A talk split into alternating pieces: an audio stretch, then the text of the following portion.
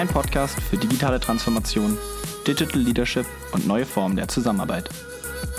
Alle zwei Wochen neu mit Saskia und Sebastian.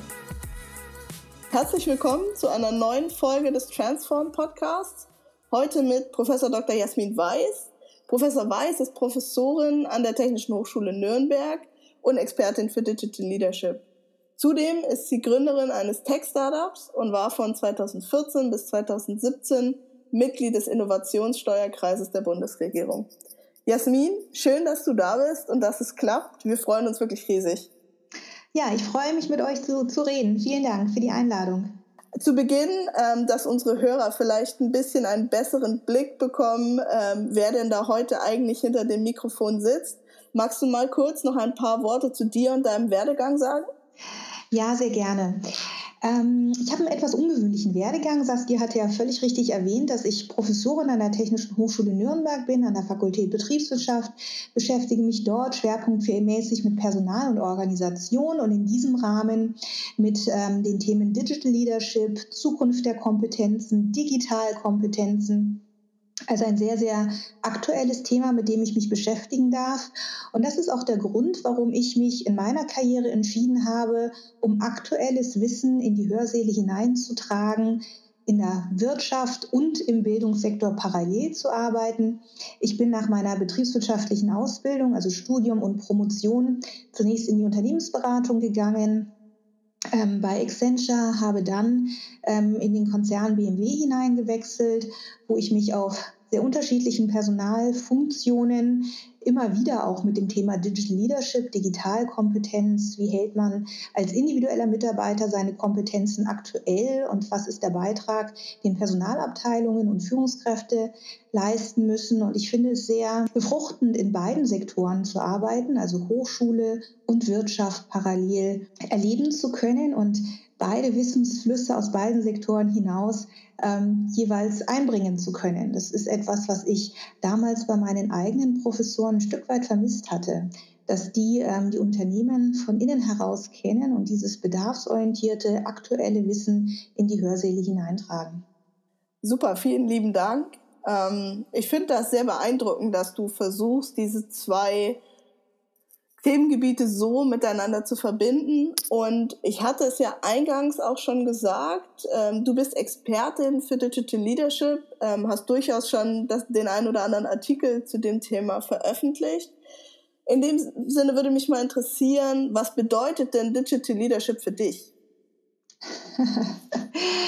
Ich finde, Digital Leadership ist ja nichts, was es sozusagen vor der digitalen Transformation nicht in ähm, großen Teilen auch schon gegeben hat. Man labelt das Ganze jetzt nur anders. Aus meiner Sicht ist Digital Leadership ähm, die große Frage, wie führe ich mein Unternehmen, meinen Verantwortungsbereich und meine Mitarbeiter in einer Art und Weise, dass ich den aktuellen Herausforderungen und Anforderungen gerecht werde. Und da sind durch die digitale Transformation einfach neue Akzente entstanden, auf die Führungskräfte Rücksicht nehmen müssen. Ein Beispiel, ich glaube, dass ähm, die Auseinandersetzung mit Technologie und IT, unabhängig davon, in welchem Bereich ich tätig bin, eine Grundvoraussetzung sind für alle Führungskräfte. Also beispielsweise Führungskräfte, die im Personalmanagement tätig sind, was ja per se keine dezidierte IT-Funktion ist. Auch die müssen verstehen, was sich derzeit technisch da draußen tut im Bereich der großen neuen Schlüsseltechnologien. Ähm, weil ich ansonsten als Personaler in dieser Enabling-Funktion Führungskräfte richtig beraten zu können, die richtigen Mitarbeiter mit den richtigen Kompetenzsets, die für die digitale Transformation benötigt werden, einzustellen, zu motivieren. Wenn ich das nicht ausreichend verstehe in den Grundlagen, dann kann ich zukünftig meine Arbeit auch nicht richtig machen. Also Digital Leadership heißt in dem Fall, dass ich in der Lage bin, beurteilungsfähig zu sein und da brauche ich ein ausreichendes Basisverständnis für Technologie und IT. Das ist aber nur ein Beispiel. Die digitale Transformation bringt ja auch mit sich, dass sich die, die, die Anforderungen da draußen noch schneller und noch intensiver verändern, als das früher der Fall war. Und das muss ich als Führungskraft auch berücksichtigen. Zum einen muss ich in der Lage sein, selber als Führungskraft auf diese schnellen und intensiven Veränderungen reagieren zu können. Und auf der anderen Seite muss ich eine Kultur schaffen und meine Mitarbeiter befähigen, mit diesen Veränderungen umgehen zu können. Du sprichst ja jetzt schon ganz, ganz viel an, ähm, ganz viele wichtige Punkte. Eine Sache möchte ich aufgreifen, nämlich zum Thema oder zum Wording Digital Leadership. Ähm, das suggeriert ja so ein bisschen, dass Führung digital wird. Ähm, warum braucht aber deiner Meinung nach ganz konkret die Digitalisierung oder die digitale Transformation jetzt eben andere Führung? Also was ist dieser, dieser Schlüsselpunkt, dass es eben nicht mehr reicht, genauso zu führen, wie ich jetzt die letzten zehn Jahre in Häkchen analog geführt habe? Also ich glaube, ähm, in Summe werden die Anforderungen an Führungskräfte komplexer. Sie werden nicht unbedingt anders, aber sie werden komplexer und ich glaube, dass blinde Flecken in der Führung dann auch stärker zutage treten. Auch da wieder ein ganz konkretes Beispiel, ähm, dass Führungskräfte in der Lage sind, sich selber zu reflektieren. Was, ähm, äh, was ist mein Beitrag? Also welchen Mehrwert leiste ich für mein Team, für meinen Verantwortungsbereich? Führe ich mit dem richtigen Führungsstil, um meinem Team gerecht zu werden? Ähm, bin ich in der Lage, mich selber auch dahingehend zu reflektieren, ob ich äh, Weiterbildungsbedarf habe. Das sind überhaupt gar keine neuen Fragen. Die gab es vor zehn Jahren. Da hat noch kein Mensch über Digital Leadership gesprochen. Schon auch. Nur wenn man sich als Führungskraft heutzutage diesen Themen nicht stellt, dann ähm, sind die Konsequenzen härter, also im Sinne von negativ härter, als es damals der Fall war.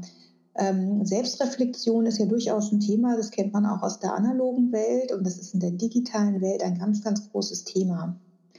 Auch Empathie. Empathie klingt ja auch sehr, sehr stark nach analoger Welt. Ähm, Empathie ist meines Erachtens so wichtig wie nie. Zum einen ist Empathie schlussendlich das, was uns Menschen nachhaltig auch von Maschinen und künstlicher Intelligenz unterscheidet und ich brauche als Führungskraft in heutigen Zeiten, wo sich die Welt da draußen so schnell und so intensiv verändert, sehr, sehr viel Empathie. Ich muss wissen, wo stehen meine einzelnen Mitarbeiter? Ähm, wo kann ich die abholen, dass ich sie ähm, an ihrer intrinsischen Motivation packe, dass ich vielleicht Dinge schon erspüre, bevor sie explizit ausgesprochen werden. Und das, was für das Innenverhältnis in Bezug auf die eigenen Mitarbeiter und Kollegen gilt, gilt auch für das Außenverhältnis. Empathie für den Kunden ähm, zu empfinden. Ähm, das ist eine ganz, ganz wichtige Aufgabe für alle Führungskräfte. Kann man Empathie trainieren, deiner Meinung nach? Also kann ich jetzt als Führungskraft einen Kurs Empathie 1 belegen? Ähm, also ich, ich glaube, meine Frage suggeriert ja schon so ein bisschen die Antwort. Trotzdem ähm, würde mich deine Meinung wirklich interessieren. Also kann man das qualifizieren? Auch aus Personalentwicklersicht? ähm, also ich mag deine Fragen, Saskia. Ähm, äh, freue mich darüber, weil sie sehr, sehr differenziert nachhaken. Ähm, Empathie ist, glaube ich, nichts, was man von der Pike aus lernen kann, sondern Empathie muss in der frühen Kindheit und dann im weiteren Sozialisierungsprozess angelegt werden. Aber wenn ich eine gute Basis habe, Empathie zu empfinden, dann kann ich sie durchaus auch trainieren und weiterentwickeln. Aber die Absprungbasis, die wird eben schon sehr, sehr früh ge gelegt und eben früher schon als äh, bei einem erwachsenen Menschen, der in ein Unternehmen hineinkommt, wenn derjenige massive Schwächen hat im Bereich Empathie, glaube ich, werden Personalentwicklungsmaßnahmen da wenig fruchten. Nichtsdestotrotz, wenn man jetzt mal von einem Menschen ausgeht, der in, im Laufe seiner Sozialisierung durchaus gelernt hat, Empathie für seine Mitmenschen zu empfinden, da kann man durch geeignete Weiterbildungsmaßnahmen die Empathie doch deutlich schärfen. Heißt das dann nicht aber auch ein Stück weit, dass wir in Zukunft, wenn es um Führungskräfteauswahl oder um gewisse Nachwuchsprogramme geht, gezielt darauf achten sollten als Unternehmen, wer bringt dieses Grundset an Empathie schon mit abseits von vielleicht, wer hat das beste Fachwissen oder die größten Netzwerke? Ja, absolut. Also ich denke, in der Personalarbeit muss man ohnehin einen gewissen Shift machen, ähm, zu überlegen, welche Metakompetenzen, die jetzt zur Bewältigung der digitalen Transformation erforderlich sind, ähm, sind ex post. Das heißt, wenn man einen Mitarbeiter eingestellt hat, noch trainierbar und welche müssen tatsächlich angelegt sein, schon, schon vorher, ähm, wo ich entsprechend bei der Personalauswahl darauf achten muss. Meine Devise ist, das eine tun und das andere nicht lassen. Ich würde in der Personalauswahl gezielt ähm, Metakompetenzen abprüfen, die sehr, sehr stark an die Persönlichkeit gekoppelt sind. Dazu gehört Empathie, dazu gehört Neugierde, dazu gehört Offenheit, Selbstreflexion, ähm, die Fähigkeit, Bestehendes kritisch zu hinterfragen. Das sind ganz, ganz wichtige Metakompetenzen auf der sozialen Kompetenzebene, die ich im Unternehmen brauche. Aber wenn ich nur mich auf das Thema Weiterbildung oder Weiterqualifizierung im Rahmen der Personalentwicklung verlasse, dass diese Metakompetenzen ähm, dann auch ähm, weiter gefördert werden. Das reicht nicht aus. Da muss ich wirklich im Auswahlprozess darauf achten, dass ich mir Menschen ins Unternehmen hineinhole, die da eine sehr, sehr gute Basis mitbringen. Und dann kann ich diese Metakompetenzen weiter schärfen. Also fängt das für dich tatsächlich auch schon nicht nur bei Führungskräftequalifizierung an, sondern tatsächlich schon zwei Schritte davor bei der Einstellung von neuen Mitarbeitern? Vielleicht sogar Saskia zehn Schritte davor. Ähm, äh, wenn ich an unser Schulsystem denke, warum nicht Empathie, Neugierde, Offenheit, ähm, ja, äh, die Fähigkeit, äh, kritisch zu hinterfragen, ob man Dinge nicht auch anders tun könnte als bislang. Warum damit nicht schon in der Grundschule, in der Schule beginnen? Das ist aber auch ein ganz anderes Thema, dass das deutsche Bildungssystem, egal ab welcher Stufe, nicht gemacht ist für die aktuellen Herausforderungen. Ähm, könnten wir einen eigenen Podcast drüber machen, glaube ich. ähm, aber zurück vielleicht zur Unternehmensseite. Aus deiner Perspektive hast du das Gefühl, die deutschen, sage ich jetzt mal, klassischen Industrieunternehmen haben die Bedeutung von diesem Shift im Führungsverhalten oder vom Thema Digital Leadership schon erkannt? Erkannt schon, denke ich. Also ich glaube, dass wir hier weniger ein Erkenntnisproblem haben als eine Umsetzung, Umsetzungsherausforderung. Ich glaube, erkannt haben das die, die Unternehmen. Ähm, das, das ist zu sehr, glaube ich, jetzt in aller Munde, dass äh, Digital Leadership ein Thema ist, dass die Führungskräfte eine ganz herausragende Rolle in der Bewältigung des digitalen Transformationsprozesses haben. Also die Erkenntnis ist meines Erachtens da. Die Frage ist, wie setze ich das nun um? Es ist ja nicht so, dass Sie eine Führungsmannschaft von heute auf morgen verändern können.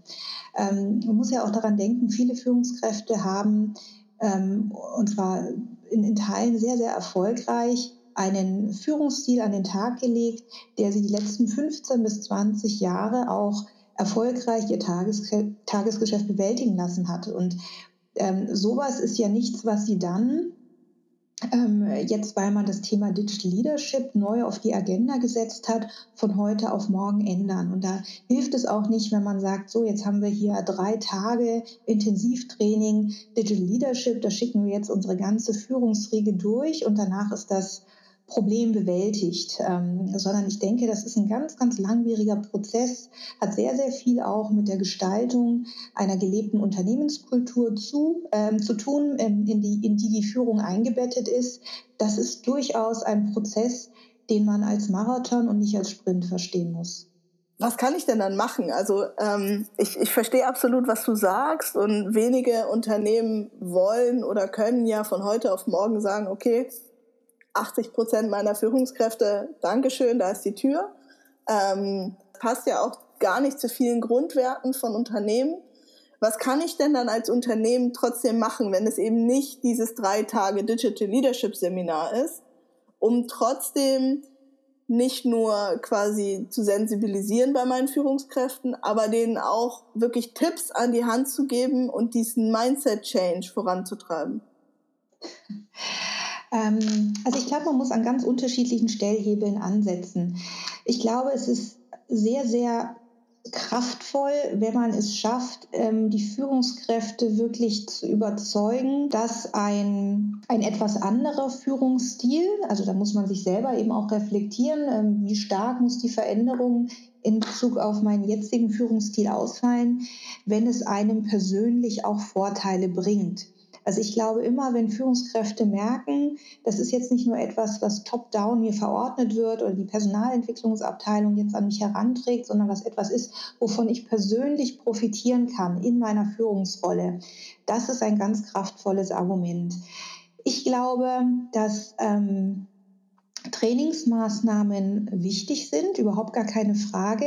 Aber die meiste Zeit verbringen wir ja im Tagesgeschäft und dort müssen wir Möglichkeiten einbauen, also wirklich integrieren ins Tagesgeschäft, dass ich die neuen Anforderungen an Führung erlernen kann. Also das Thema, wie baue ich zum Beispiel als Führungskraft, die jetzt nicht im IT-Bereich ähm, angesiedelt sind, wie baue ich IT- und Technologiekompetenz in ausreichendem Maße auf.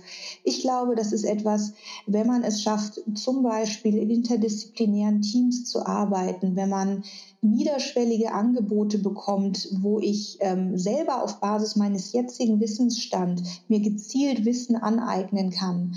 Und das zum Beispiel, ähm, also ich bin ein großer Fan von Podcasts, also nicht, weil wir jetzt uns in einem Podcast unterhalten, sondern ähm, ich nutze die Fahrten hin ähm, ins Büro und aus, aus dem Büro zurück durchaus ähm, für, für Technologie-Podcasts, um mir Wissen anzueignen in Bereichen, wo ich bislang noch nicht allzu tief eingetaucht bin. Also wenn man da es auch schafft, Führungskräfte ähm, ein, ein selektiertes Angebot zu machen, zu sagen, Du weißt selber, wo du stehst, ja, und jetzt eigne dir Kompetenzen an. Triff dich mit Kollegen, die dir da nochmal Inspiration geben können, Einblicke geben können, wie sie das machen. Ähm, also ich glaube, das, das ist eine, eine gute begleitende Maßnahme im Tagesgeschäft. Was ist denn deiner oder wer ist denn deiner Meinung nach im Unternehmen dafür verantwortlich, Digital Leadership voranzutreiben? Ist das die Personalabteilung? Ist das Top-Down der CEO, der mit einem guten Beispiel vorangehen muss? Oder sind das die Führungskräfte selbst? Ja, wir brauchen alle. Also ähm, äh, das ist meines Erachtens ganz klar ein Prinzip der geteilten Verantwortung. Die Führungskräfte müssen eigenverantwortlich ähm, Energie und, und, und die Bereitschaft an den Tag legen, ähm, sich hier weiterzubilden, sich auch hier weiterzuentwickeln. Selbstverständlich muss es top-down vom, vom Top-Management vorgelebt werden und die entsprechenden Ressourcen zur Verfügung gestellt werden. Und die Personalabteilung aus meiner Sicht sind hier ganz wichtige Enabler, die Angebote machen, Angebote zum einen ähm, wirklich im ganz klassischen Sinne Trainings anzubieten, aber eben auch durch gezielte Personalentwicklungsmaßnahmen wie Karrierepfade aussehen, da die Möglichkeit zu schaffen, dass, ja, dass Kompetenzen erworben werden, die die Führungskräfte benötigen. Wir haben jetzt schon viel darüber gesprochen, dass sich Kompetenzen verändern müssen bei Führungskräften. Was sind denn deiner Meinung nach die Kompetenzen, die sich am stärksten verändern müssen? Naja, das hängt ganz stark davon ab, ähm, wo die Führungskräfte aktuell stehen. Also ich glaube, das Thema Lernkompetenz ist ganz, ganz wichtig. Und zwar, wie lerne ich gezielt? Also das Lernen zu lernen. Das ist etwas, was aus meiner Sicht in, in der Vergangenheit so als selbstverständlich wahrgenommen worden ist. Jeder kann jeder weiß, wie man lernt und das ist tatsächlich nicht der Fall. Also ich glaube, die wenigsten haben sich mit dem Thema Lernkompetenz ganz gezielt auseinandergesetzt. Wie eigne ich mir persönlich sehr effizient und effektiv neues Wissen an? Was ist dafür erforderlich? Ähm, das Thema Lernkompetenz, also ist für mich etwas ganz, ganz Grundlegendes.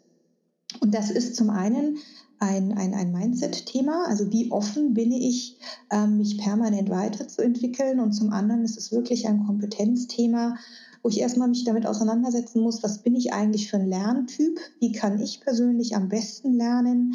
Ähm, was sind für mich die Lernquellen, die ich nutze, um, um, um mein ähm, Skillset aktuell zu halten? Das ist wirklich so eine Grundlagenkompetenz. Dann aber auch ähm, die Themen, die ich vorhin schon angesprochen habe, ähm, Metakompetenzen, die sehr, sehr stark an der Persönlichkeit dranhängen, Neugierde und Offenheit als Voraussetzung dafür, überhaupt lernen zu können.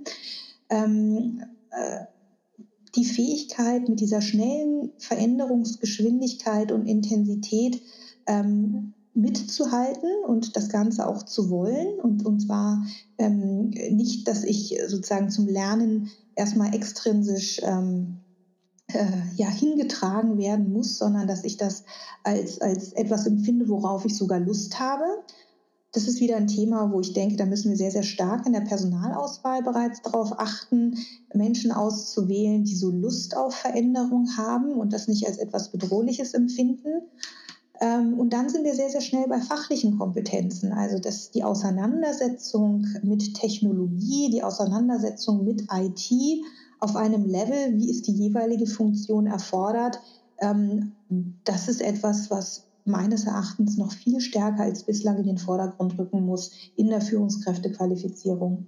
Was kann ich denn als Führungskraft? Ich habe erkannt, okay, die, die Welt um mich herum ändert sich und ich, ich möchte dem Ganzen entgegengehen und möchte mich selber auch weiterentwickeln.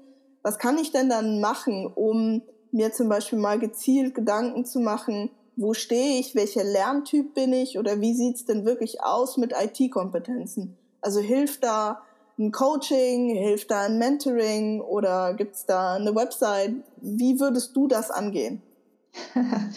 Also ich bin es ja schon angegangen. Wir haben, ähm, also mein wissenschaftliches Team und ich, wir haben jetzt einen Selbsttest ähm, entwickelt, wo jeder äh, seine eigene Digitalkompetenz erstmal in einem, im Sinne eines Schnellchecks überprüfen kann. Ähm, wo stehe ich gerade?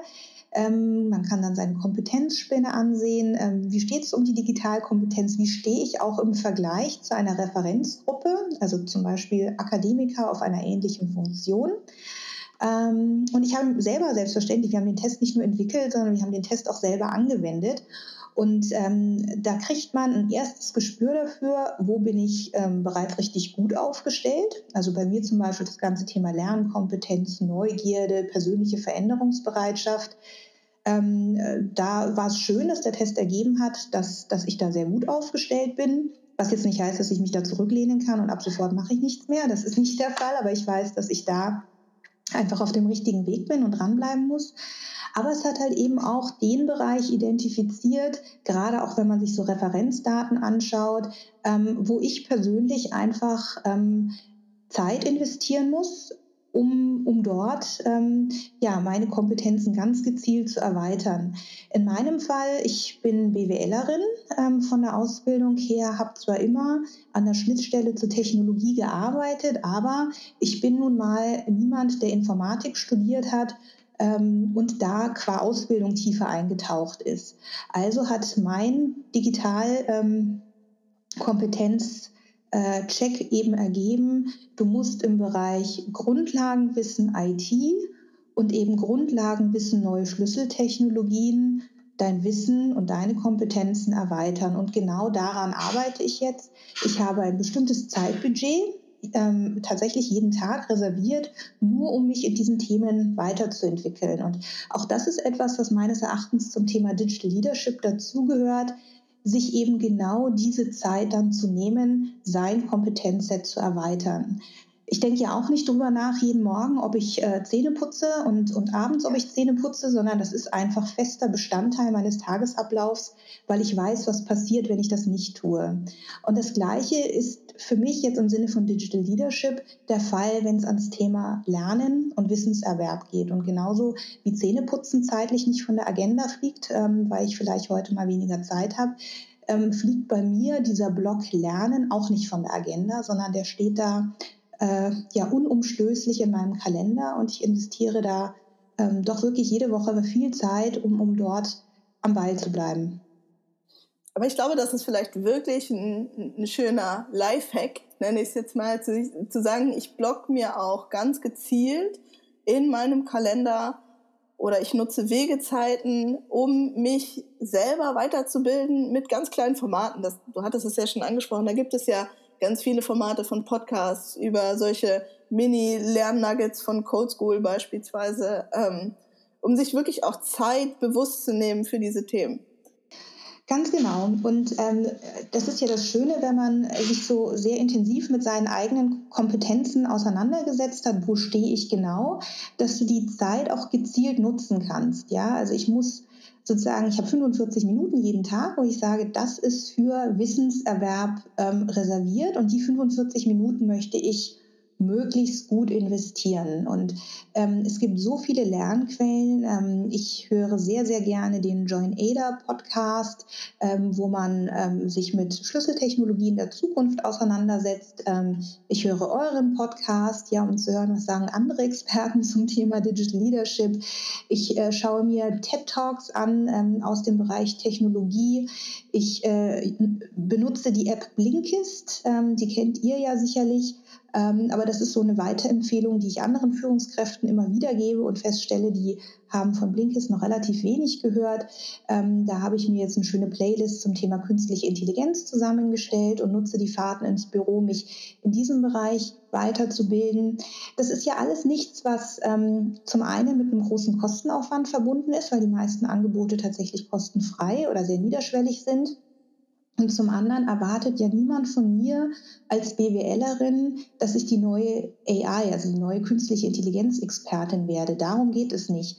Aber es geht darum, für meine Aufgabe und für meinen Verantwortungsbereich aussagefähig und beurteilungsfähig zu sein. Und da helfen mir solche ähm, ähm, Bildungsangebote durchaus, da mein Wissen auf den Stand zu bringen, wo ich ihn benötige. Und dann kann ich ja immer noch ganz gezielt, wenn ich jetzt mir eine schöne Grundlage angeeignet habe, weitere Lernquellen anzapfen. Fahre ich jetzt auf eine Konferenz, besuche ich jetzt wirklich eine, eine Weiterbildungsmaßnahme zu dem Bereich oder, und das ist mein persönlicher Favorit, sprich einfach mit Experten, die du A sympathisch findest und von denen du B fachlich auf dem Gebiet etwas lernen kannst. Und ich treffe mich so mit drei bis vier Experten aus unterschiedlichen ähm, Gebieten jede Woche.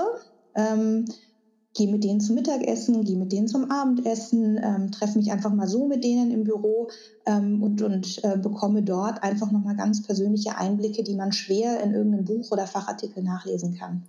Und gerade Experten gibt es ja in unseren großen Unternehmen oder eben dann auch außerhalb, wenn man Leute fragt, die teilen ja sehr, sehr gerne ihr Expertenwissen. Insofern finde ich das auch wirklich nochmal eine schöne Möglichkeit zu sagen, such dir doch gezielt, intern oder extern, je nachdem, wie es passt, Experten und unterhalte dich, weil ich meine, auch ich als Führungskraft bringe ja ein gewisses Set Expertenwissen mit, vielleicht in einem komplett anderen Fachgebiet, sodass es ja am Ende auf jeden Fall ein sehr, sehr wertvoller Austausch für beide Seiten wird.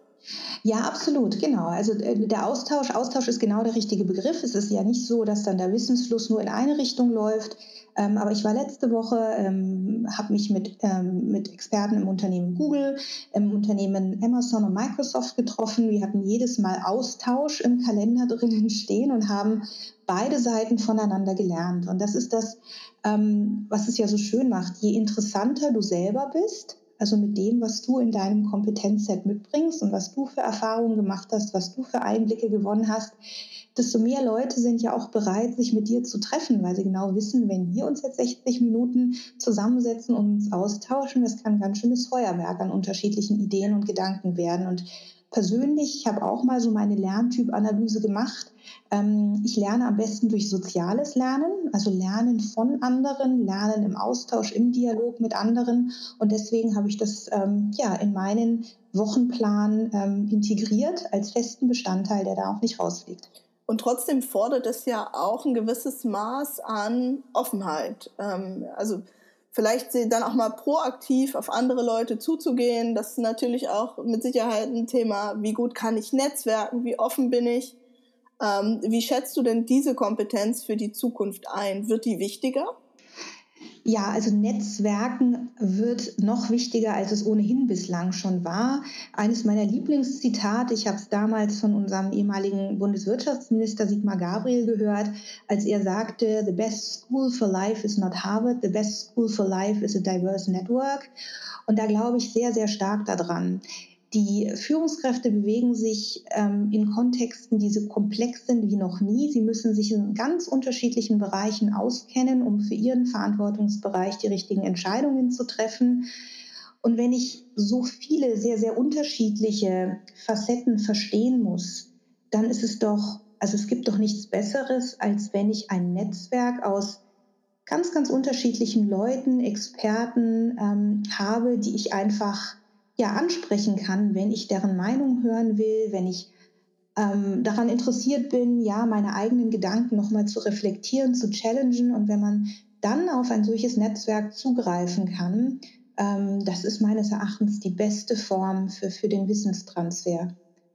Aber auch da wieder, ein solches Netzwerk entsteht ja nicht über Nacht und es wird Ihnen auch nicht geschenkt, sondern da muss man einfach ähm, auch wieder Zeit investieren, sich ein solches diverses Netzwerk aus unterschiedlichen Leuten gerne auch Querdenker aufzubauen, mit denen man sehr, sehr offen dann in den, in den Austausch, in den Lernprozess gehen kann.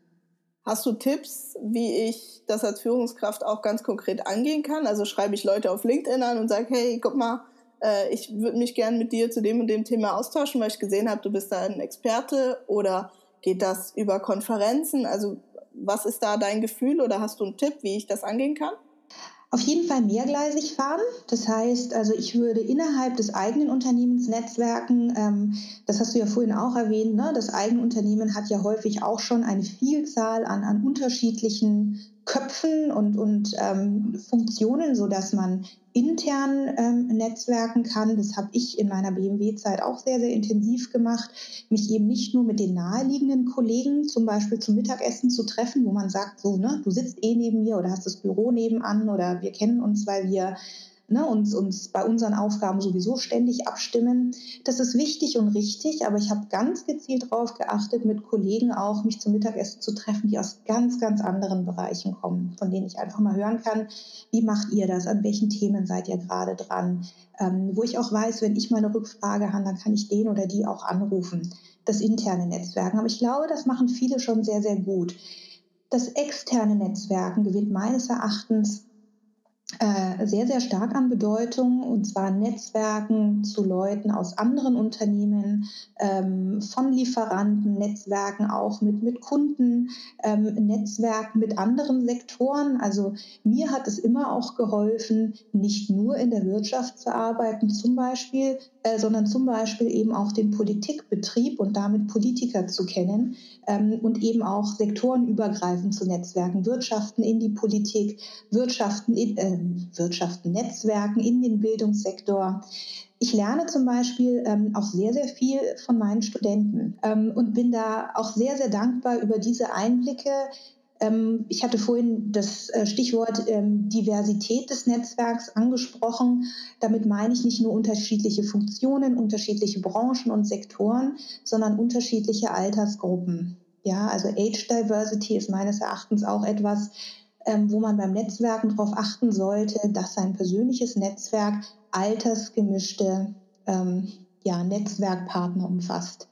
Und ich glaube, auch hier wieder ähm, müssen vielleicht die ein oder anderen Führungskräfte da auch so über ihren Schatten springen und, und vielleicht ein Stück weit auch die persönliche Eitelkeit in den Hintergrund rücken und sagen, ich kann von Leuten etwas lernen, die hierarchisch oder vom Alter sehr, sehr weit von mir entfernt sind.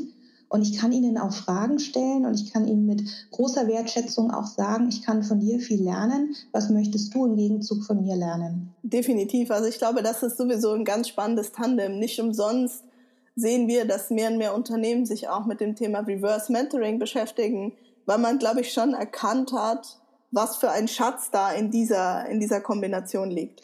Ja, unheimlich. Und ähm, das, ähm, das, das eigentlich Kuriose ja daran ist, dass, ähm, dass das noch viel zu wenig genutzt wird und dass häufig auch so irrationale Barrieren bestehen, genau das zu tun. Also ich persönlich begreife mich als, ähm, als Beta-Version meiner selbst. Also ich, ähm, genauso wie man Software einfach mal mit der Beta-Version startet und dann weiterentwickelt. Ich glaube, wenn man so dieses Selbstverständnis von sich selber hat, ähm, gepaart natürlich mit dem Selbstbewusstsein, dass man weiß, was man kann als Führungskraft, dann fällt es auch leichter zu sagen, du bist ein junger Mensch, du bist ein Digital Native ähm, und ich kann von dir verdammt viel lernen.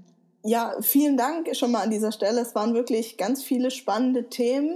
Zum Abschluss möchte ich noch einmal kurz auf den ähm, Indikator, den digitalen Kompetenzradar, den ihr entwickelt habt, eingehen. Vielleicht Kannst du noch mal zwei, drei Sätze dazu sagen, was das genau ist und wo ich ihn als Führungskraft vielleicht finden kann? Nicht nur als Führungskraft, also für alle, also auch für Nicht-Führungskräfte, für Studierende, also für alle ähm, wird es in circa drei Wochen, also schaut so ab 15. März mal auf die Webseite yoloa.com, y-o-l-o-a.com und da werdet ihr diesen Digital-Selbsttest finden.